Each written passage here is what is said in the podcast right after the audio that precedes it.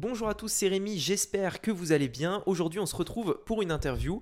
J'ai voulu interviewer aujourd'hui pour vous Eric Delalande, qui est le cofondateur d'une entreprise qui s'appelle The Keepers, un nom que vous avez peut-être pu voir dans un centre commercial près de chez vous. Ce que j'ai trouvé extrêmement intéressant dans mon échange avec Eric, c'est qu'on a le retour d'un entrepreneur qui gère une entreprise qui a aujourd'hui plus de 8 ans, qui a vécu le Covid, et on parlera également de ça, de comment ils ont euh, géré le Covid avec un business qui a été fortement impacté par le Covid justement, comment ils gèrent leurs équipes, comment ils managent leurs équipes, etc. C'est ce qu'on va voir aujourd'hui dans ce podcast. Et si la création d'entreprise, la gestion d'entreprise, c'est quelque chose qui t'intéresse, tu devrais trouver ton bonheur dans les prochaines minutes qui vont s'écouler. Allez, on se retrouve tout de suite après le générique avec Eric. Business en ligne, investissement et mindset. Mon nom est Rémi Jupy et bienvenue dans Business Secrets.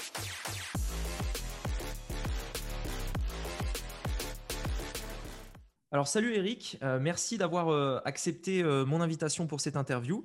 Alors toi, tu es le cofondateur de, The Keepers. Je te laisse rapidement un petit peu te, présenter et aussi présenter un petit peu ce que fait ta boîte pour qu'on puisse après parler un petit peu de ce sujet-là au, cours de ce podcast. Alors vas-y, je te laisse te présenter.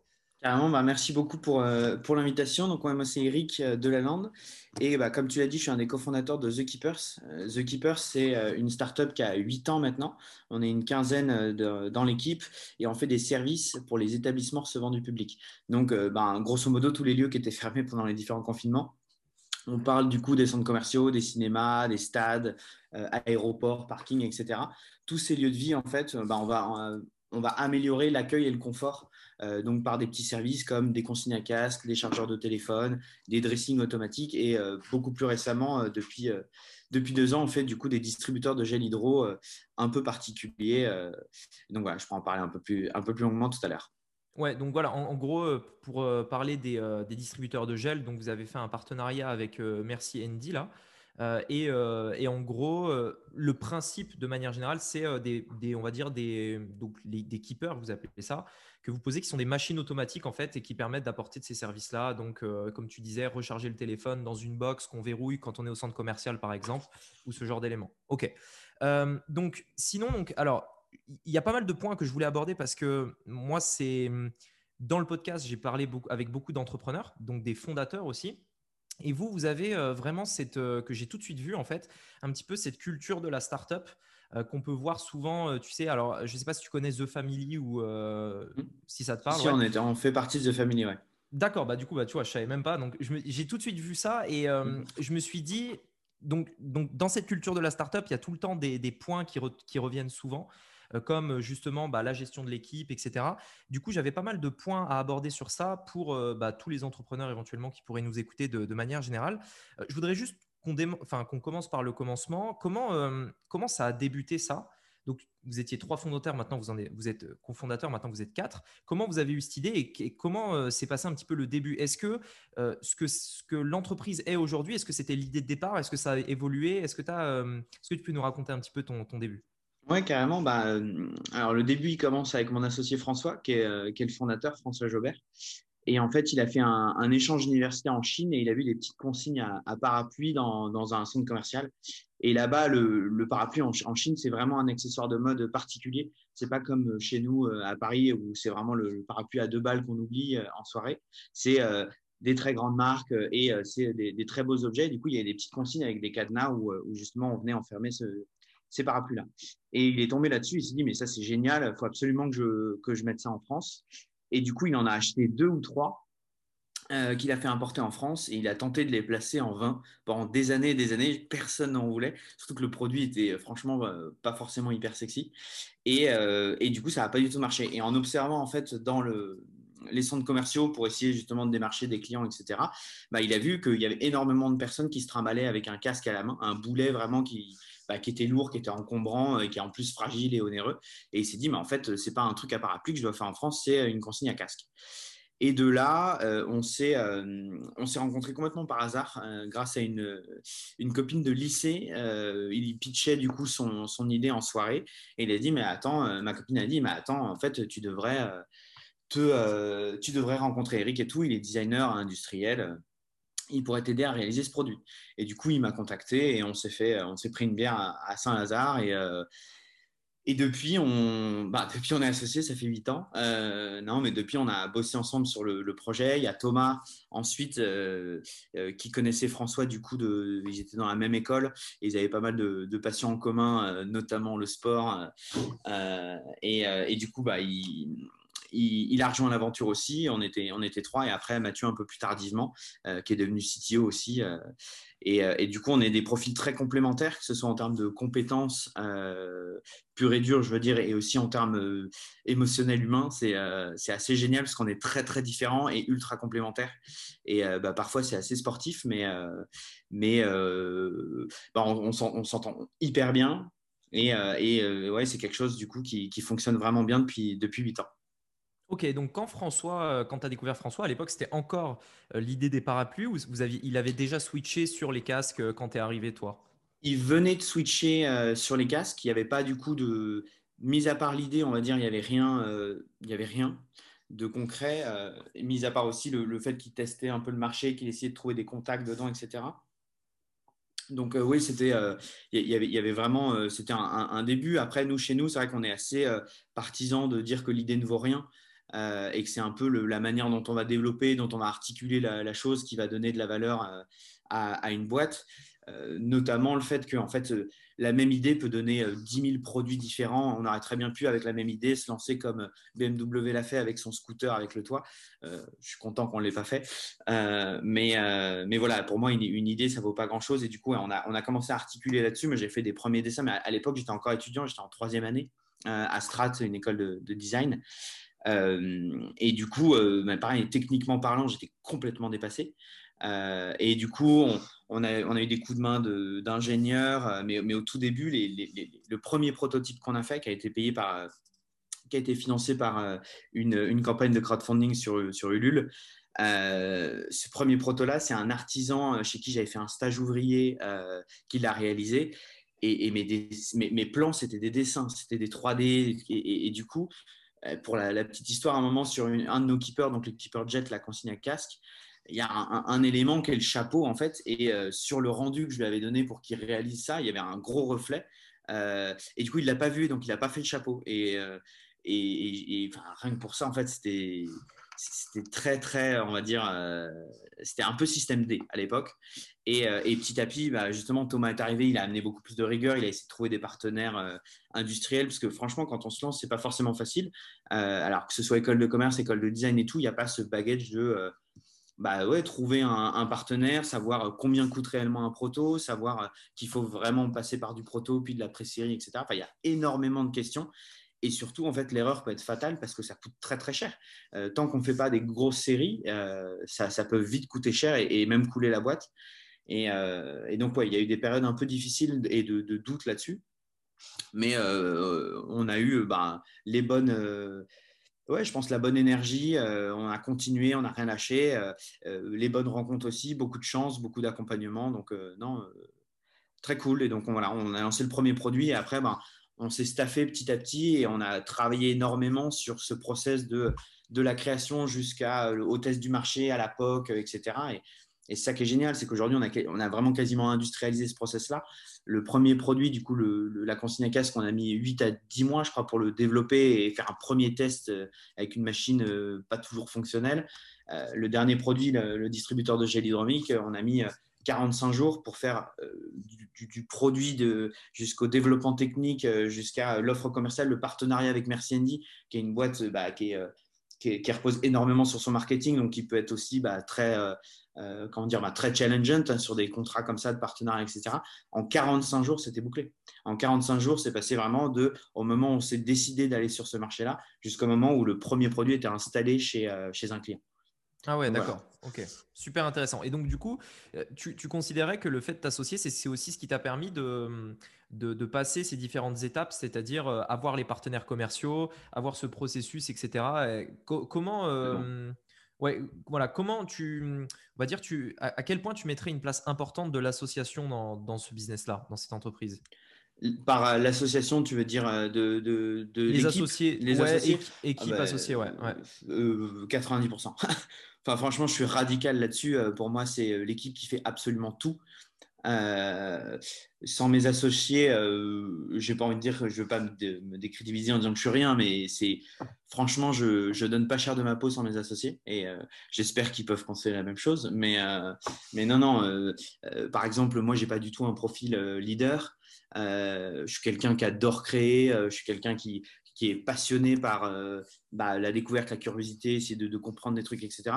Mais par exemple, tout ce qui est financement ou tout ce qui est le, comment on le fait, en fait, ça m'intéresse beaucoup moins. J'essaye de m'y intéresser, mais je ne suis pas très cartésien. Euh, je suis beaucoup plus dans l'imaginaire, dans l'émotion et dans essayer de, ouais, de, de, transmettre, de, passionner les autres avec moi et, de faire et de les emmener avec moi de cette manière-là, plutôt que d'avoir un plan précis sur le bah on peut se permettre ça, etc. Et donc ça, par exemple, ça, justement, je m'en occupe pas du tout de cette partie financement, de cette partie, euh, euh, ouais, même le, franchement, euh, de, savoir combien il nous reste sur notre compte en banque. Moi, j'ai un associé Thomas, parfois, il, en perd ses cheveux. J'ai été ultra protégé là-dessus parce que pour moi, je faisais tellement confiance avec mes associés que je me suis dit, mais en fait, tout ira bien. Je suis associé avec les meilleurs, tout ira bien. Et, et j'ai l'impression, et on s'en parle de temps en temps, mais qu'on se dit un peu tout ça, euh, sur le produit, bah, moi, mes associés me font énormément confiance et du coup, j'ai et c'est parfois flippant. Hein, euh, on a tous eu à un moment donné un peu le, syndrome de l'imposteur. On se dit oh là là, euh, est-ce que vraiment ils pensent que je suis capable de faire ça, de gérer tout, ouais, la conception du produit, le dream product, toute la partie design, usage et tout. J'étais en mais si je me plante, on va pas trouver de marché ou ça va être la merde, etc. Et on s'est tellement fait confiance à chaque fois que on sait qu'on a ouais, les euh, enfin cette équipe-là, parce qu'il y a associé, mais je ne veux pas la différencier de l'équipe. Euh, euh, l'équipe, c'est vraiment le prolongement et pareil, à chacun son poste, ses compétences et, on essaie de les faire monter en compétences aussi grâce, enfin, avec les besoins de la boîte. Ça veut dire que parfois, bah, on est obligé de faire des trucs parce qu'on est toujours sous-staffé et parfois aussi bah, avec les appétences, les maturités qui changent euh, et qui évoluent au, fur et à mesure de la boîte. Comme euh, on en, parlait tout à l'heure, mais l'ancienneté moyenne de la boîte, euh, elle est à plus de 5 ans alors qu'on a 8 ans. Et du coup, bah, en fait, c'est assez rare d'avoir ça. C'est un truc qu'on chérit beaucoup et, l'équipe, pour moi, c'est vraiment le plus important. Ok, d'accord. Ouais, c'est d'ailleurs ce que tu disais tout à l'heure euh, en début de podcast. Tu, parlais de, du côté euh, émotionnel aussi, euh, du fait de bah, justement tout le monde gère les émotions différemment, etc. Pour rebondir sur, sur l'équipe, justement, ça m'intéresse de savoir. alors, il y a, y a, pas mal de, choses qu'on pourrait aborder par rapport à la création d'une équipe, de travailler avec d'autres personnes, etc. la première chose en fait qui m'intéresserait, c'est pour le recrutement. C'est-à-dire comment tu fais pour trouver des personnes qui déjà vont correspondre aux valeurs. On parlera des valeurs juste après de, la boîte, etc. Mais comment tu fais pour trouver ces personnes-là et même peut-être pour les filtrer si tu as eu des demandes que tu as rejetées? Enfin, voilà. Est-ce que c'est toi qui le fais ou peut-être ton associé, je ne sais pas on, le, fait tous un peu. en gros, on a, on a mis longtemps à établir un petit process de recrutement qui nous allait bien déjà, je pense sur une prise de conscience euh, qu'il faut être ultra humble quand on recrute, euh, parce que euh, bah, la personne en face, on a autant besoin de plaire à la personne en face et inversement en fait. Et je trouve que parfois il y a ce déséquilibre qui se crée de ah as besoin d'un job, bah tu vas devoir bien m'impressionner. Et ça, nous on n'est pas du tout comme ça. On essaie vraiment que le mariage se, bah, se fasse dans les deux sens pour que ça fonctionne. Et, et du coup, bah, un petit process, c'est euh, un premier call de, 15 minutes euh, pour prendre la température, euh, voir si on est à des années-lumière ou s'il il y, a, quelque chose. Au-delà du, CV, on va dire, mais voilà, vraiment première prise de contact.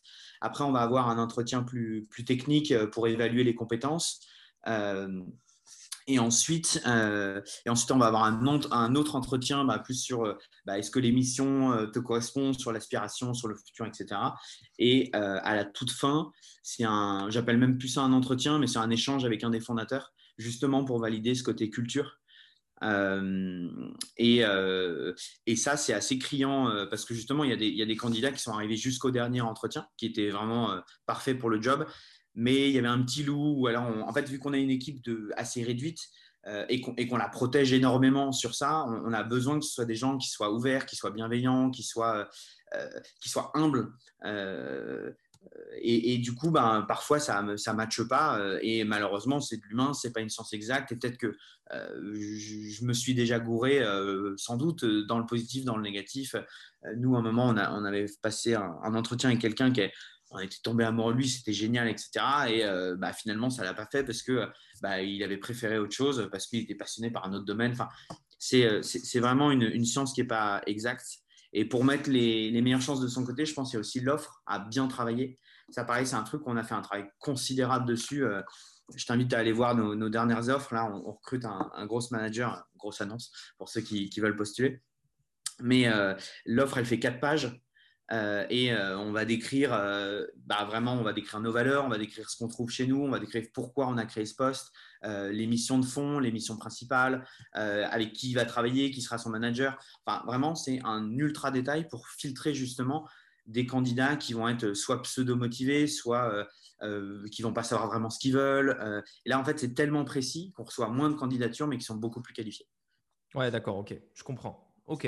Et donc, du coup, euh, par rapport à, ces valeurs, par rapport aux, différentes valeurs donc, que vous avez créées, moi, j'ai trouvé ça hyper intéressant parce que euh, donc, vous avez fait un manifeste. Euh, alors, tu m'as dit que vous alliez le faire évoluer, mais voilà, pour l'instant, le manifeste que j'avais vu avec quelques, on va dire, valeurs d'une, de, des personnes de l'équipe. Moi, j'ai trouvé ça hyper intéressant parce que je fais moi-même ce même travail au niveau de mes clients. C'est-à-dire que je vais essayer de, me dire, OK, euh, quelles sont les valeurs, par exemple, d'une personne qui rejoindrait, euh, par exemple, je ne sais pas, euh, qui, deviendrait client de mon entreprise quel, type de client je veux que ce soit, comment il pense, etc.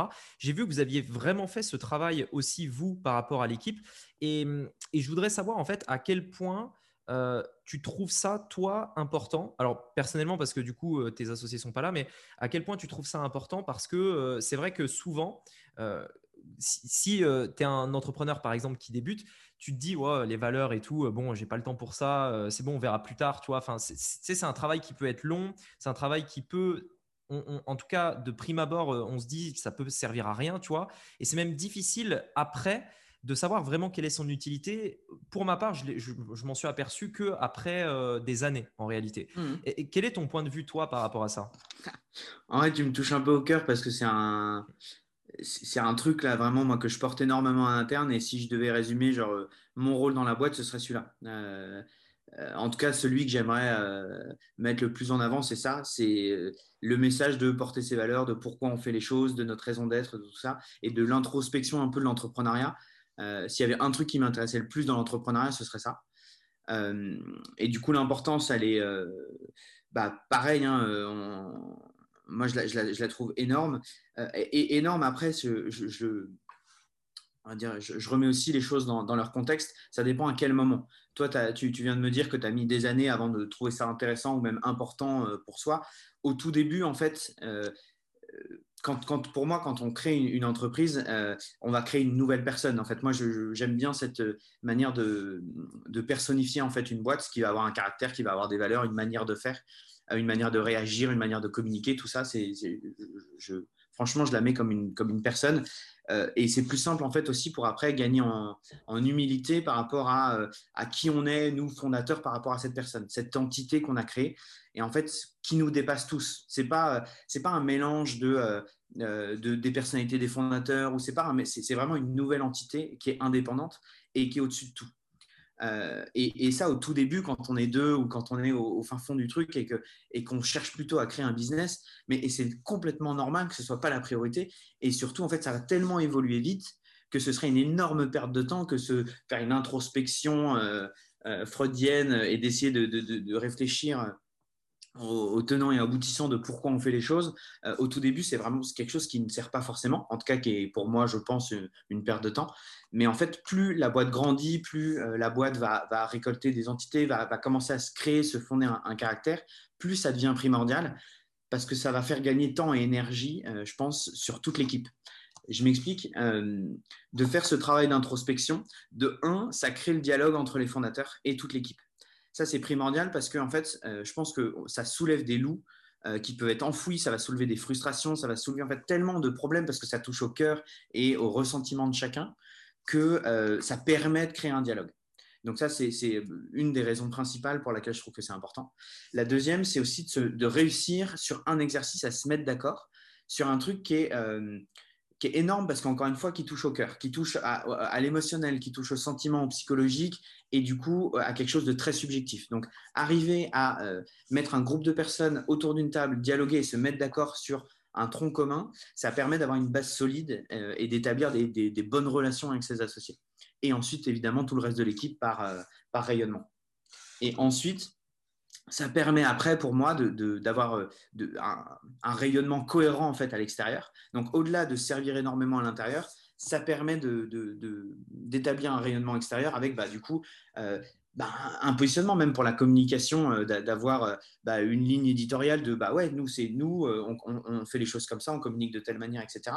Et aujourd'hui, mais même n'importe pour, pour n'importe quelle prise de décision, ça va aider à trancher. Je me, je me souviens un moment, j'ai écrit un article de blog d'ailleurs là-dessus.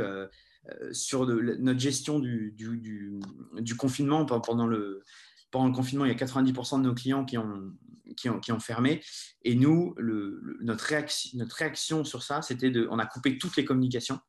En, en 24 heures, en fait, on, est, on est tellement été abasourdi par l'arrivée du premier confinement qu'on ne savait pas quoi faire. Et du coup, on n'a rien communiqué, on ne touchait plus au téléphone, on ne touchait plus à nos boîtes mail. Et on était, on pétrifiés de peur en se disant, mais en fait, si on bouge un doigt, il y a tous les clients qui vont nous dire d'enlever les services. Ou... Enfin, en gros, on est mort. Et, on, était. Euh, et en fait, ça a duré, mais, mais ouais, même pas 24 heures. Et on s'est dit, mais c'est pas nous ça. C'est pas, c'est pas The Keeper, c'est pas nous, c'est pas nos valeurs. Et en fait, on, a relu un coup de manifesto et on s'est dit, mais boum, boum, boum. En fait, c'est on prend les devants, on appelle tous nos clients, on leur dit qu'on va faire tel truc, tel machin, etc. On prend le besoin et on est acteur de notre dessin. Et ça, nous, on on est très comme ça. C'est dans notre ADN de, de, ouais, de d'y aller en fait, de d'y aller et, euh, et du coup, ben, directement, ça débloque des situations, etc. Donc, ouais, pour moi, primordial, ça dépend du contexte et c'est quelque chose aussi qu'il faut remettre à jour régulièrement. Euh, parce que euh, la boîte, alors nous on est peut-être une boîte spéciale, mais on a, on a 8 ans déjà, donc startup encore oui, mais n'empêche qu'il y a des boîtes startup qui sont beaucoup plus jeunes et donc pour moi, toutes les 2-3 ans, c'est un truc sur lequel il faut questionner son équipe, se remettre en question sur les valeurs et traiter aussi ses aspirations, ses aspirations en tant qu'entreprise, de où est-ce qu'on veut aller, c'est quoi notre vision, euh, euh, qui, enfin, vraiment d'avoir des sujets, on va dire, en interne qui peuvent venir évoluer et, se surprendre aussi par euh, la connaissance de son équipe, de son entreprise.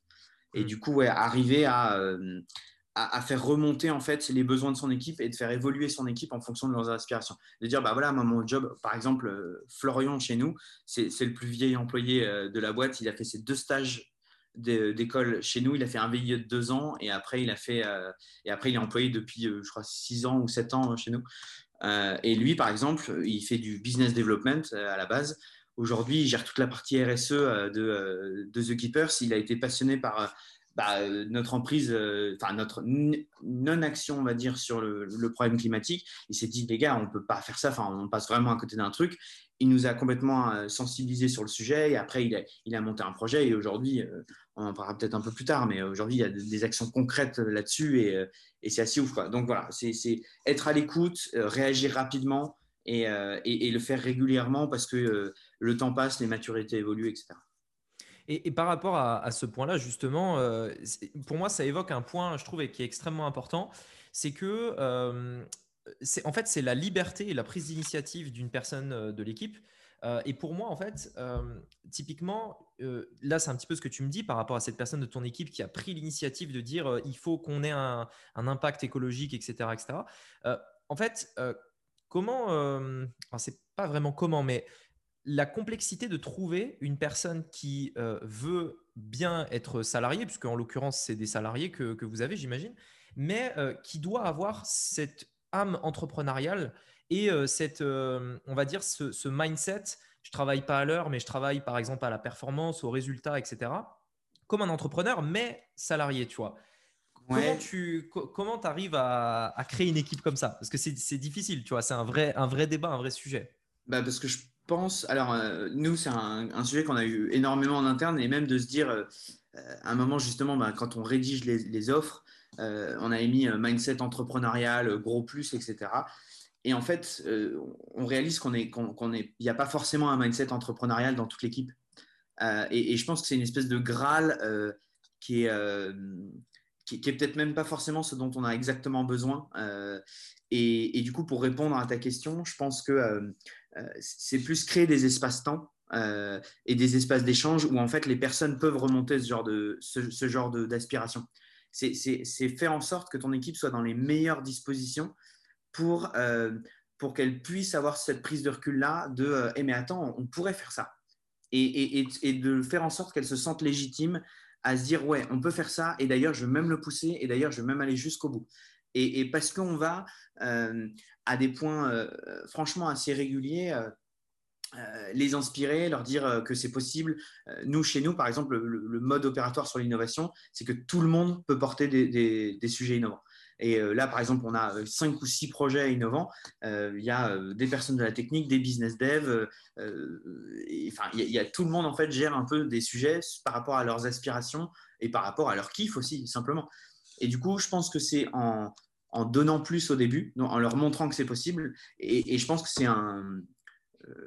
Euh, on est un peu formaté comme ça au, fur et à mesure du temps, et c'est la confiance du coup. Euh, euh, parce qu'on peut dire à une personne, mais attends, tu es libre de faire absolument ce que tu veux, propose-moi des trucs. Lui, il va être comme ça, il va avoir peur de, mm. se lancer, ou il va pas oser. Il va se dire, bah, attends, est-ce que ça me rajoute du taf? Est-ce que je peux le faire dans mes heures de travail et, et, finalement, il va rien faire. Et du coup, en gros, pour moi, c'est un, c'est ouais, c'est un, début en fait où tu vas commencer à venir parler aux gens et à, t'ouvrir, à donner plus au début pour vraiment tisser un lien de confiance pour qu'à la fin, la personne, elle se sente attendue sur ce genre de sujet. Et on le voit, nous, au début, quand on recrute des premières personnes, surtout quand elles ont fait d'autres boîtes avant, eh ben, elles sont un peu formatées euh, différemment, c'est-à-dire qu'elles vont être un peu plus politiques, elles vont être euh, vachement dans la rondeur, euh, dans les feedbacks, dans les machins, alors que nous, on aime bien les personnes cash et, et, on privilégiera le, ouais, le vrai feedback honnête plutôt que la langue de bois, même si parfois ça vexe un peu. Euh, enfin, c'est nous, quoi. Et, et, du coup, je pense qu'au début, on voit l'évolution de personnes qui arrivent dans l'équipe, où au début, elles étaient dans des plus grosses boîtes ou, des boîtes qui fonctionnaient différemment, où tu as l'impression que donner un vrai avis, c'est limite politiquement incorrect. Ou, et, et, en fait, on commence à déconstruire ce genre d'idée. Les trois quarts des fondateurs, on n'a jamais fait une autre boîte que la nôtre. Hmm. Les trois, trois, il n'y a que Mathieu, et heureusement euh, Mathieu, du coup, qui est notre CTO, qui nous apporte cette culture de l'extérieur, en fait, que nous, on n'a pas du tout euh, euh, et qu'on n'a jamais connu. Et, du coup, ouais, je pense que, je pense que c'est ça. Il ne faut pas les recruter, il faut les faire, en fait, adhérer à, ça. Parce que c'est c'est des gens qui oui, n'ont pas forcément de notion. Moi, je, à la base, je ne suis pas vraiment entrepreneur, je pense. Et je pense qu'on le devient par la passion et par, et par les gens qui nous poussent à l'être. Justement, ça, me permet de peut-être d'avoir ton recul sur une question euh, que moi-même j'ai déjà posée dans un podcast, dans des vidéos, etc. Qui est euh, est-ce que euh, justement tout le monde peut devenir entrepreneur? Parce que je sais parmi ceux qui nous écoutent, il y a énormément d'entrepreneurs. Et c'est vrai que ça pose un débat qui est est-ce que en réalité tout le monde peut devenir entrepreneur? Peut-être par rapport à toi, ce que tu vois, ou est-ce que peut-être une personne aurait plutôt intérêt, si elle est peut-être pas faite pour ça, je ne sais pas, à trouver plutôt un travail comme vous avez par exemple dans ton équipe où c'est un salarié entreprenant entre guillemets. Tu vois ce que mmh. je veux dire? Ouais. Est-ce que tu as un avis toi là-dessus? C'est une bonne question. Je pense que je pense qu'il n'y a pas qu'une seule typologie d'entrepreneur. Et, c'est là où en fait je pense qu'on se met un peu le, le doigt dessus en, pensant l'entrepreneur comme un leader, comme un, un mec assez autonome, assez enfin, curieux à l'infini, etc. Et je pense qu'en fait, euh, les entrepreneurs, ils sont ultra multiples et qu'il en faut des entrepreneurs qui soient suiveurs, qu'il faut des entrepreneurs qui soient beaucoup plus dans la partie émotionnelle qu'analytique et inversement. Et, je pense que, euh, ouais, je pense qu'en fait, il y a des entrepreneurs et, euh, après, c'est marrant, moi, chaque fois que j'en rencontre, je me pose la question de est-ce qu'il est, enfin, oui, ça veut dire quoi C'est pour moi la définition qu'on a tous dans l'entrepreneur c'est un mec leader euh, déjà mec pas forcément une nana euh, alors qu'aujourd'hui justement euh, c'est en train d'exploser et heureusement c'est le leader c'est c'est la personne qui va avoir du charisme qui sait un peu tout faire et tout. Et, non moi j'aime bien justement déconstruire cette idée là je suis quelqu'un qui a foncièrement pas forcément très confiance en moi. J'ai eu le syndrome de l'imposteur pendant des années dans ma propre team et pourtant, euh, c'est un kiff au quotidien d'être dans cette équipe, euh, d'avancer avec tout le monde et tout. Et je me considère aujourd'hui comme un entrepreneur. Donc, euh, donc je pense qu'il y a des entrepreneurs. Ouais, c'est hyper intéressant parce que euh, quand on est euh, euh, sur Internet, que ce soit YouTube, Instagram, etc., on est constamment un petit peu inondé de, de ces pages un peu mindset, conseils pour mm. réussir, machin, qui te dessinent un petit peu un, profil d'entrepreneur bien précis pour, bah, pour entreprendre, du coup, et qui, c'est vrai, quand tu te reconnais pas forcément dedans, bah, ça peut frustrer, etc. Donc, mais merci du coup pour ton, pour ton retour par rapport à ça je voulais carrément changer de sujet parce que il y a encore vraiment deux sujets qui m'intéressent. c'était notamment le Covid et l'impact que ça peut avoir sur le business. Et après, on parlera aussi de, bah, d'Internet, comment vous pouvez aussi utiliser Internet pour un business qui est presque essentiellement B2B. Donc, donc, ça peut être intéressant. Par rapport au Covid, depuis, donc, euh, juste une petite question avant ça. Donc, vous, avez créé l'entreprise il y a 8 ans. Est-ce que euh, depuis euh, les débuts, est-ce que vous étiez dans une, on va dire, dans une phase d'expansion constante ou est-ce que c'était un peu plus, en dents de scie, on va dire? C'est-à-dire, je voudrais savoir un petit, peu dans quelle situation vous étiez lorsque le premier confinement a frappé. Est-ce que c'était, on a battu tous les scores depuis, enfin, tous les, ouais, tous les records depuis les 8 dernières années, on fait que monter, etc. Donc, peut-être un excès de confiance à un moment donné et d'un coup, tac, tu te prends un coup sans, sans, sans, prix et garde, tu vois. Un petit peu, est-ce que tu peux m'expliquer un petit peu le, on va dire, le contexte juste avant euh, ce premier confinement? Oui, carrément. Le, contexte avant le premier confinement, on était, euh, on était euh, une boîte rentable. on est toujours d'ailleurs une boîte rentable. Hein. on venait d'être rentable, il me semble, depuis. On, est rentable depuis trois ans et demi, je crois. Donc, on, tu vois, ça faisait un an qu'on était rentable. on a refusé une, une, levée de fonds, euh, enfin on a refusé. On n'a pas fait de levée de fonds. On avait pour optique de, lever des fonds, on voulait lever 2 millions, il me semble, il y a, il y a 3-4 ans. On était à ça de la renta et on ne s'est pas mis d'accord avec le fonds. Euh, au, dernier moment, franchement, on avait l'enveloppe et au dernier moment, on s'est dit c'est une connerie, on le sent pas.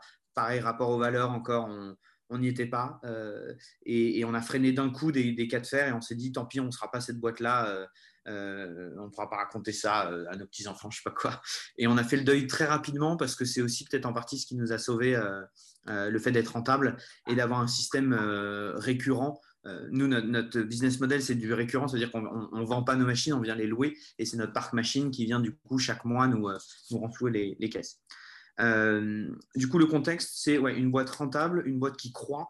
on, on a une bonne croissance depuis. Je n'ai pas les chiffres exacts, euh, comme je te l'ai dit, je ne suis, pas, euh, suis pas le pro là-dedans, mais en tout cas, euh, cette année, par exemple, on a. Oui, mais cette année, c'était bien après Covid, du coup. Mais, en tout cas, on, a eu une très bonne croissance et je pense qu'on a fait plus de 200 machines. et du coup, on doit être aux alentours de 30, 40 et je crois avant 50% de croissance. donc là-dessus, on, on était bien. Tout allait bien, mais on, a toujours été mort de faim, nous. Donc, euh, euh, on va dire, on, était sous-staffé sur la partie commerciale, donc on n'avait pas forcément une grosse force de frappe. Mais par contre, on a beaucoup innové, donc avec des nouveaux, services. Et on était très drivé par le, produit qui s'appelle Keeper Flash, le chargeur de téléphone, où c'était un des premiers produits euh, must-have, entre guillemets, comme service dans les lieux recevant du public. La consigne à casque, c'est quand même des produits assez niches. Euh, qui était plus compliqué à placer, euh, alors que euh, le, chargeur de téléphone, tout le monde en voulait, donc c'est un truc qui nous a bien, bien drivé. Donc ouais, situation confortable. on était en train de préparer d'ailleurs la deuxième version de notre chargeur de téléphone, un truc un peu plus, un peu plus techno, bien travaillé, etc. par rapport au retour du terrain. Et du coup, bah oui, le Covid frappe, genre on l'a pas du tout anticipé. Mais, même quand il était en Italie, on s'était dit c'est le nuage Tchernobyl, ça va s'arrêter, ça va s'arrêter. Vraiment, on a, a, été, euh, on a, on a vraiment été naïf là-dessus. Euh, et on n'a du coup rien préparé euh, au moment où, où, le confinement est arrivé. et on a, on a bien réagi, on a même très bien réagi, surtout avec l'équipe, où on a été ultra protecteur. On a, on a des profils qui peuvent être. bah on, a, on a une partie de geek, on a une partie de, de bis. on, a, on a vraiment une équipe assez hétéroclite et on les a protégés dans le sens où personne voulait faire du télétravail ou alors être euh, enfin, au début, on est tellement soudés que ça nous a vraiment euh, décompensé. Et, euh, et, du coup, on a créé énormément d'espace pour, que les gens puissent s'exprimer. dès le, bah, avant que ça devienne officiel, tout le monde du coup était en télétravail. on a pillé notre bureau pour que chacun ait une table, une bonne chaise, un écran, etc.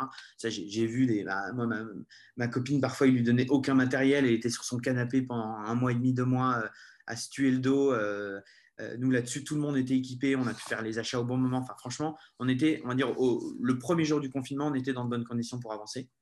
Euh, et, euh, et, on a un peu avancé à vue au début. Ben, je te racontais l'histoire de, des clients, de la com, qu'est-ce qu'on faisait et tout. Et en fait, on a pris les devants et on a dit à tous nos clients, bah, voilà, on, je, ne me souviens plus exactement ce qu'on leur avait dit à l'époque, mais si, voilà, on leur avait dit que s'ils seraient engagés sur, sur leur contrat, en fait, nous, on leur offrait la durée de la durée de, contrat qu'ils perdaient en fait à cause du confinement, à cause de leur fermeture. Et euh, ils ont été hyper contents en fait de, bah, de voir de un qu'on proposait, qu'on avait pris les devants pour le communiquer, etc. Et on a essayé de les aider du mieux qu'on pouvait à gérer cette crise là aussi. Et, euh, et, c'est à la fin du, parce que évidemment nous euh, tout le monde nous disait mais attendez pourquoi vous faites pas du distributeur de gel c'est une énorme opportunité et tout nous au début on n'était pas du tout chaud pour le faire euh, au-delà du fait qu'on considère ça un peu comme très opportuniste dans une situation un peu crade, euh, euh, on n'était pas à l'aise avec ça. Et, au-delà du fait qu'on s'est dit de toute façon c'était trop tard, fallait fallait avoir l'idée au moment où c'était en Italie et, sinon là maintenant le marché est saturé, tout le monde se jetait là-dessus, mais vraiment comme des et, on s'est dit c'est pas nous, on le fait pas.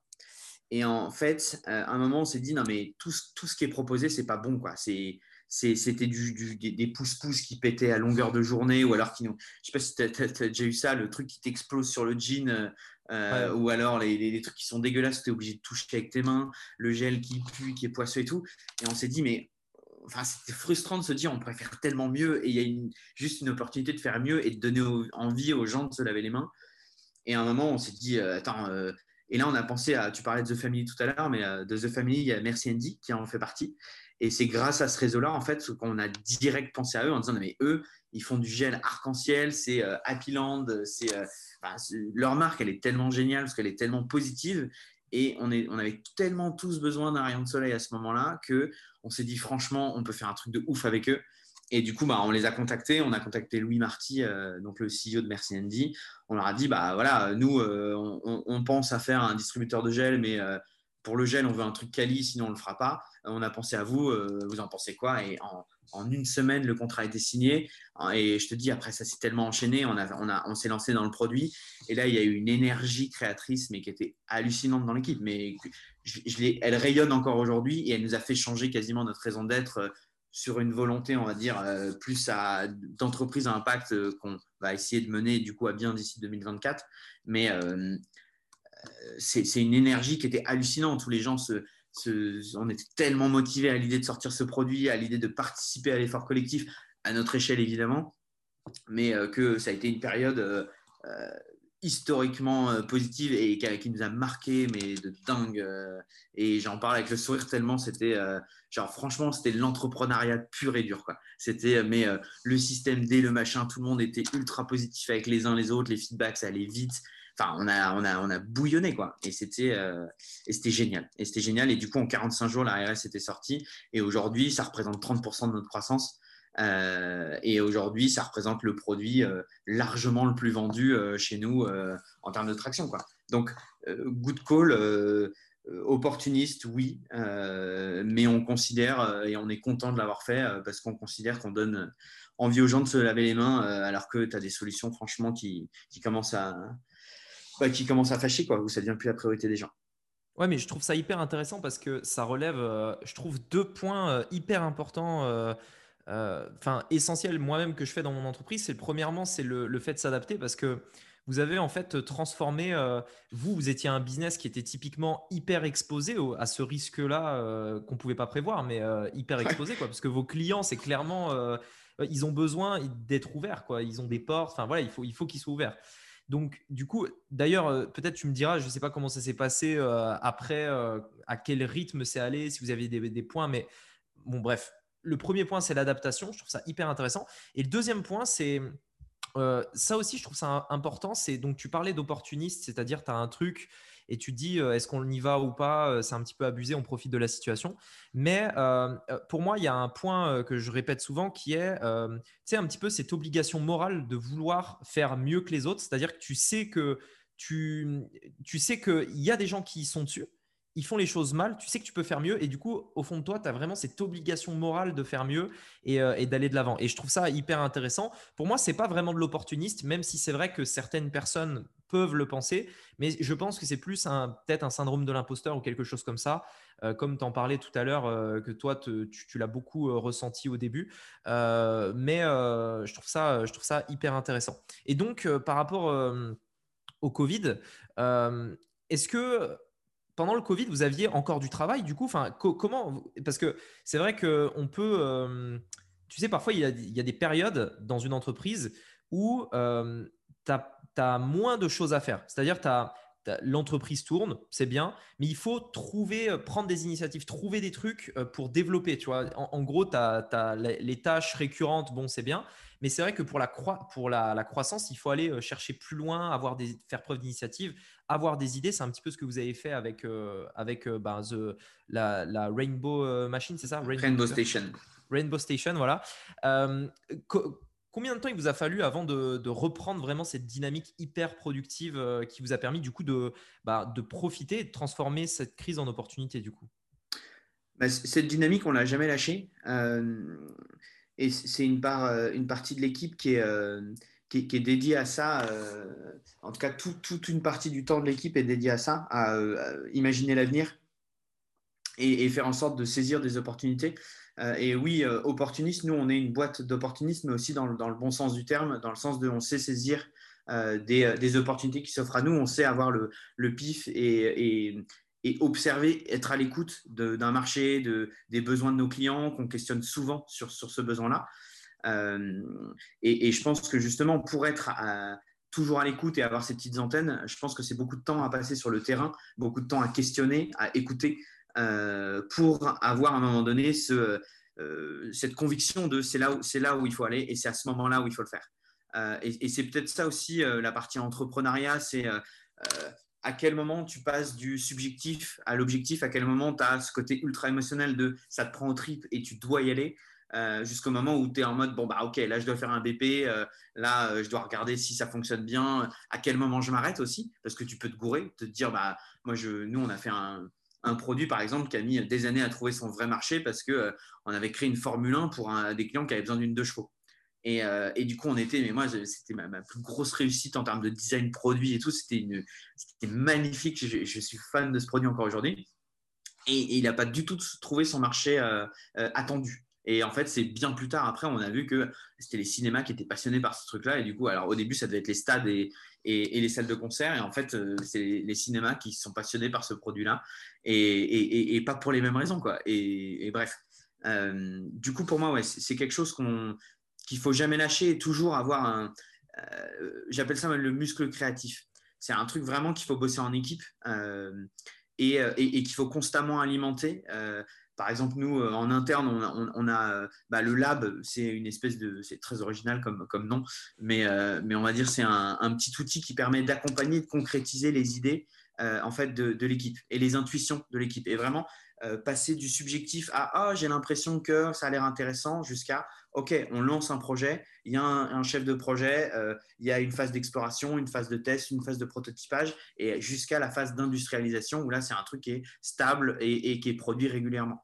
Et ça, tout ça, ça a été euh, énormément de boulot, et, ça prend beaucoup, beaucoup d'énergie de constamment faire en sorte que l'équipe soit euh, avide de, ça, et puisse donner cette énergie créatrice et, garder cet, état d'esprit-là. C'est franchement complexe, c'est éreintant même parfois, parce que bah, l'équipe n'a pas tous les jours l'impression euh, euh, bah, qu'on leur donne les clés. En fait, franchement, chez The Keepers, tout le monde peut être amené à dessiner l'avenir. Et, parfois, euh, on se dit, mais c'est frustrant parce qu'on se dit, mais attends, là, on te donne les clés du camion et tu les saisis pas. Et tu parlais d'entrepreneur au début. Est-ce que tout le monde est entrepreneur? Non, pas forcément. Il faut pas, faut pas forcer les gens du tout. Il faut que ça vienne d'eux. Et, et donc, c'est un, c'est un des curseurs à placer qui sont. Euh, mais c'est passionnant parce que du coup, ça change tout le temps. Et ça va dépendre de l'énergie d'un tel, euh, si euh, s'est bien levé le matin, s'il est en forme, s'il a envie de révolutionner ce, ouais, son job aussi. Enfin, ça dépend de, tellement de trucs que, que c'en est genre vraiment passionnant. Mais donc, ouais, pour moi, faut... j'ai un peu dévié de ta question sur celle-là, mais je pense que c'est un truc à toujours avoir en tête. Et, et accepter en fait l'intuition et la subjectivité dans ce genre de lancement euh, mais aussi euh, savoir s'arrêter et ne pas, partir dans toutes les directions, euh, faire des choix et, tester le marché très rapidement. Ça veut dire aujourd'hui faire des POC sans prototypage, c'est hyper simple. C'est une 3D, un rendu un peu sexy, etc. Et c'est le montrer à plein de clients. est-ce que, est que vous trouvez ça intéressant? Est-ce que vous serez prêt à payer pour? Si vous êtes prêt à payer pour, ce serait combien? Et, en fait, avancer comme ça. C'est se dire, OK, bah, il y a peut-être un marché et on avance, on avance, on avance. Ouais, ça c'est hyper intéressant euh, sur cette idée de tester le marché parce que euh, c'est typiquement ce qu'avait pas fait François au début de l'entreprise. Euh, en Mm. gros, il avait repris l'idée euh, de Chine. Euh, c'était bien ça, hein, Chine, il me semble. Ouais, Et euh, il l'avait direct pris en France en se disant ça allait être la même chose, etc. Mais sans tester le marché. Et, ouais, euh, ouais. Et c'est vrai que tester le marché, ça reste un point essentiel pour n'importe quel business au final, même dans un business comme vous où un produit peut prendre des semaines à, à- à concrétiser en fait. Enfin, parce que c'est, il faut le produire, faut, enfin voilà. Donc, Mais, mais euh, après, tu vois, il y a plein de tests produits. Là. François, tu disais justement, il a, il a testé le produit en l'important. C'est juste qu'il a mis, euh, il, il a risqué beaucoup, entre guillemets, parce qu'il a acheté ces trucs-là avant d'essayer ouais, d'aller voir avec un rendu et tout. Mais en même temps, quand tu es à l'époque, monsieur personne, euh, que euh, ton entreprise, elle a euh, 15 jours et, euh, que tu veux essayer de vendre des trucs, ben, pour que tu sois pris au sérieux, il faut que derrière, tu aies peut-être euh, plus de crédibilité avec un produit déjà produit. Aujourd'hui, c'est vrai qu'on s'assoit sur euh, une, euh, une marque, et, euh, on va peut-être en parler juste après euh, avec les réseaux sociaux, mais on s'assoit sur une marque, sur une identité euh, qui est cohérente avec nos valeurs, qui est cohérente avec euh, euh, bah, toutes nos actions. Euh, et du coup, aujourd'hui, on a une, réputation euh, dans le milieu du retail où euh, bah, on sait qu'on est des gens sérieux, on sait qu'on est des gens sur qui on peut compter. Et, ça, ça nous permet du coup bah, de un de venir réduire des cycles de, vente, de deux de, d'avoir des bonnes relations aussi avec nos clients et, de toucher, de rayonner au maximum vers des prospects potentiels, quoi, pour ensuite leur proposer en fait bah, des tests beaucoup plus rapidement. On a, un taux de réponse, je pense, qui est beaucoup plus élevé qu'à l'époque parce que euh, bah, ils sont, soit ils ont déjà testé nos produits, du coup on peut euh, leur. Nous aujourd'hui, chaque client, on va dire, a plusieurs, a plusieurs keepers chez lui et pas que du casque. Ça va être notre vision. Nous, c'est de les équiper euh, que demain, en fait, euh, bah, le centre commercial nous dit OK, vous gérez mon expérience client et en fait, on va gérer toute son expérience de la- de l'accueil, du confort, euh, etc. tout au long de son expérience. ouais, d'accord, je comprends. Ouais, c'est hyper intéressant. Et donc, pour finir, du coup, par rapport à, ce que tu parlais au niveau de la marque, etc., les réseaux sociaux, euh, euh, de manière générale, comment vous utilisez aujourd'hui euh, Internet pour, pour développer l'entreprise? Que- Quelle est la, la place de tout ça dans, dans votre business? Ouais. Et ben écoute, je pense qu'on la sous-estime, en tout cas, on la sous-utilise et qu'on commence juste à, à se, à bien se chauffer, on va dire, sur le, sur le, sur le sujet. Euh, là, on recrute un, gros manager parce qu'en fait, on, commence à avoir l'opportunité de, euh, bah, d'un tel profil chez nous. Aujourd'hui, on voit euh, que bah, nos clients, c'est quand même des, c'est, des entreprises qui sont énormes. hein. C'est des Unibail, c'est des, euh, des Altaria, c'est Amerson, c'est Aéroport de Paris. Enfin, c'est, des mastodontes. Et, et on voit en fait aujourd'hui que c'est difficile de trouver le bon interlocuteur, que c'est euh, difficile de trouver le, canal sur lequel on peut échanger. Et parfois, ça va être aussi euh, des, des cibles euh, qu'on ne connaît pas encore, qui ne sont pas encore nos clients. Nous, on en découvre et on explore, on va dire, chaque mois des nouvelles solutions. Mais on n'a que trois business développeurs dans l'équipe. Donc, c'est c'est hyper réduit en fait pour, euh, pour ce business-là. Et il y a tellement de champs possibles que euh, un gros manager va nous aider en fait à affiner ce genre de choses et utiliser justement des outils euh, digitaux pour euh, bah, concrétiser euh, des actions et, euh, et, nous, et nous apporter, on va dire, euh, euh, bah, en fait, et nous faire un gain de temps énorme là-dessus, euh, sur de l'automatisation. Et, et après, sur la partie réseaux sociaux, je dirais c'est la partie plus en amont que là aujourd'hui, je pense qu'on maîtrise un peu plus. En tout cas, on, on ouais, on, bosse un peu plus dessus euh, de, depuis, euh, depuis quelques années, où là, en fait, bah, comme on a euh, une cohérence et une marque cohérente avec nos actions, et bah, ça nous permet d'avoir franchement des, ouais, une, comment dire, des, belles interactions avec des prospects potentiels et un rayonnement qui est assez bon aujourd'hui dans le milieu du retail. The Keepers a, a une belle place et, et, on en est hyper fiers.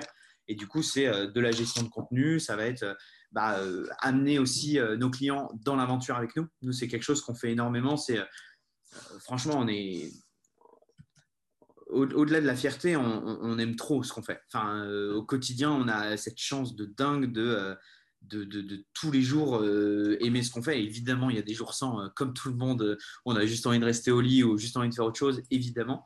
Mais en tout cas, on a ce, ouais, ce truc de, c'est ce qu'on vit, c'est quand même ouf. Et je pense qu'on a une chance inouïe, quoi. Et d'essayer de le transmettre un peu, cette joie de vivre de, non mais attendez, regardez ce qu'on fait, et ça, on va faire ça, et ça, et ça, et ça. Et du coup, les, les clients, les prospects sont assez réceptifs à cette énergie-là. parce qu'on est, on est qu'une bande de passionnés et on est des, petits geeks dans leur coin qui aiment faire des trucs, qui aiment bidouiller des trucs et, et ça marche et tant mieux. Et donc on n'a pas beaucoup d'efforts, c'est pas poussif, j'ai l'impression. Mm. Et, du coup, sur les réseaux, on essaye d'être au maximum nous-mêmes. Après, c'est compliqué. Sur certains réseaux, c'est compliqué parce que bah, on peut vite être happé par le, euh, tout joli, tout beau, euh, par le, euh, bah, par le, ouais, le, LinkedIn qu'on voit sur des trucs moralisateurs ou des trucs à deux balles et tout. Et moi, c'est un de mes associés qui m'a dit, mais il faut faire de l'honnêteté disruptive. et, ce terme-là, il m'est resté un peu en, tête sur le continuer à, faut qu'on continue à rester nous-mêmes, faut qu'on continue à, à ouais, à, transmettre un peu de simplicité et un peu de, de, pas de prise au sérieux, mais c'est un, un, positionnement qui est, compliqué à avoir sur, sur les réseaux. Ouais, c'est compliqué parce que il euh, c'est très difficile de ne pas se comparer aux autres sur les réseaux sociaux. Et c'est vrai que de se créer son, ses, on va dire ses propres codes, tu as toujours ce doute est-ce que je fais les choses bien Est-ce que ça va plaire Est-ce que ça c'est en accord aux valeurs Est-ce que ça va plaire à l'algorithme aussi du réseau social. Donc il faut prendre en compte tout ça euh, et donc c'est euh, hyper, ouais, c'est hyper subtil. Et aujourd'hui, vous qui êtes dans le B2B, euh, le réseau social, par exemple, si vous prenez un growth manager, euh, euh, comment, quel réseau social vous, vous utiliseriez? Tu m'as dit que avant vous utilisiez Facebook, on l'avait vu en off, mais que maintenant vous avez décidé d'arrêter parce qu'il n'y avait pas forcément de retour, etc. Merci Andy, par exemple, ont énormément développé Instagram, qui est, je pense, et TikTok, voilà, qui est le, bah, les deux réseaux sociaux parfaits pour ce business-là. Vous aujourd'hui, donc on est plutôt dans le B2B. Euh, quel, euh, quel, réseau social euh, vous aimeriez développer? Et du coup, ce serait pour toucher qui plutôt? Parce que tu, c'est pas forcément le responsable de l'aéroport de Paris, tu vois. Ce serait plutôt le l'utilisateur de la machine en réalité. Enfin, je pense. À, toi peut-être de me dire. Alors, c'est une très bonne question. nous, alors à l'époque où on faisait du Facebook et c'était, on, a arrêté il y a, plus d'un an. C'était parce qu'en fait, c'était le. Là, tu vas me dire, OK, boomer, mais, euh, mais c'était le, réseau social qu'on connaissait le mieux, en fait, parce qu'on avait grandi avec et, euh, et parce qu'on avait toujours fait comme ça. Et en fait, euh, il n'y a, personne à l'époque de dédié sur la com. Euh, et du coup, c'était un peu, euh, malheureusement, hein, mais ce truc un peu délaissé de bah, on, continue à faire ce qu'on faisait parce que ça marche pseudo et ça, et ça fait marrer trois de nos potes et, ma maman est fière.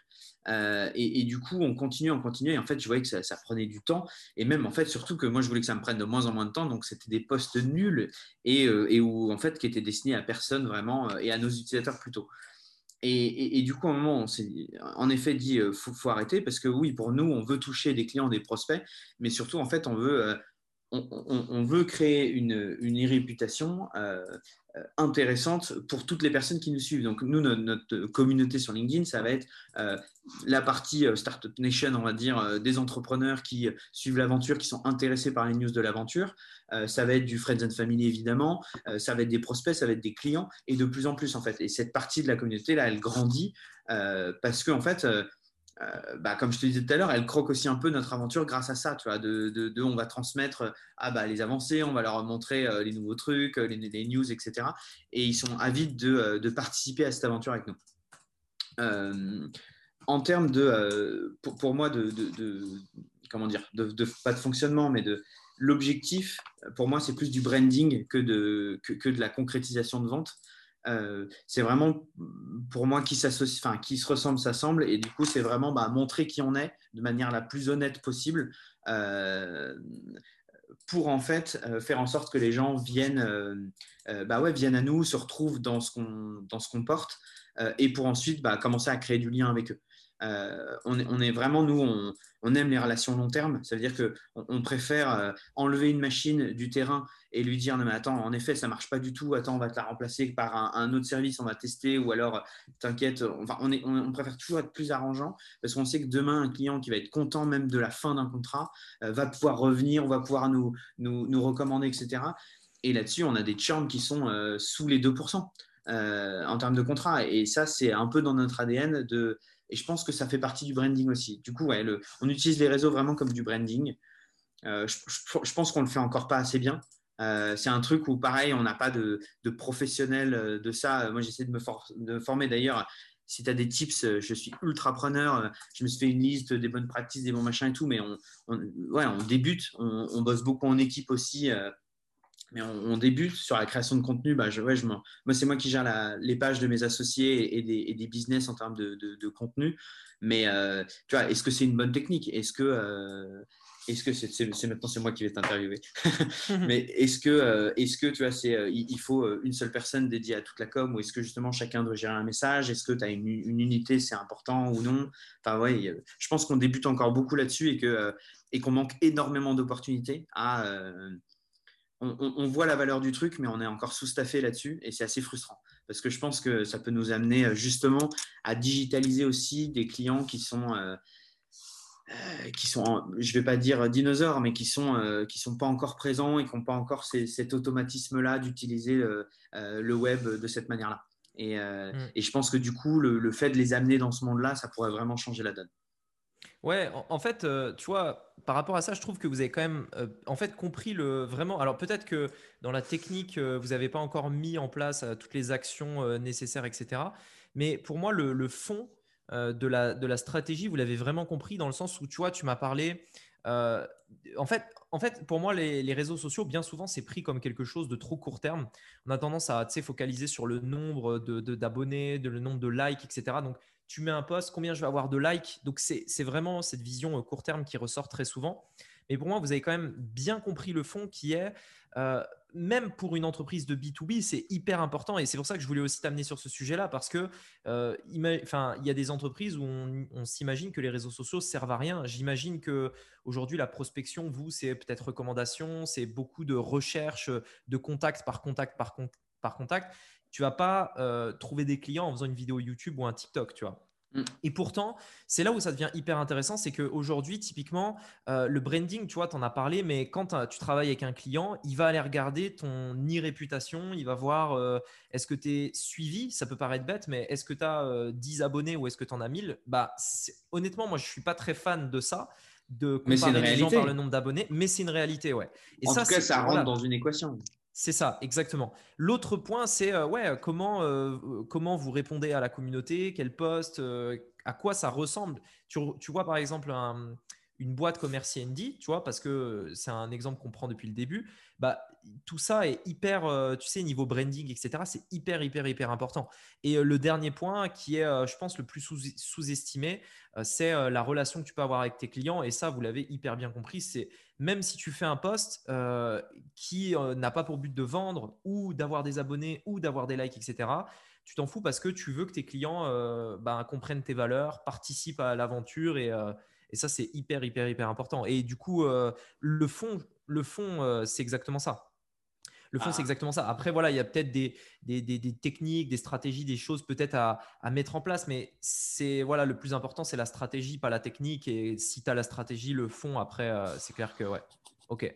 Non, mais carrément. Et, pour la petite histoire un peu marrante, euh, justement, ce, ce care-là, on va dire, c'est amusant parce qu'on a, fait, on a fêté notre anniversaire l'été dernier et, euh, et, on avait invité, du coup, on invite nos, clients, prospects, etc. En fait, on, fait en sorte que tout le monde se rencontre. On trouve ça sympa. On a fait un, barbecue dans notre, bureau. On, s'était bien marré.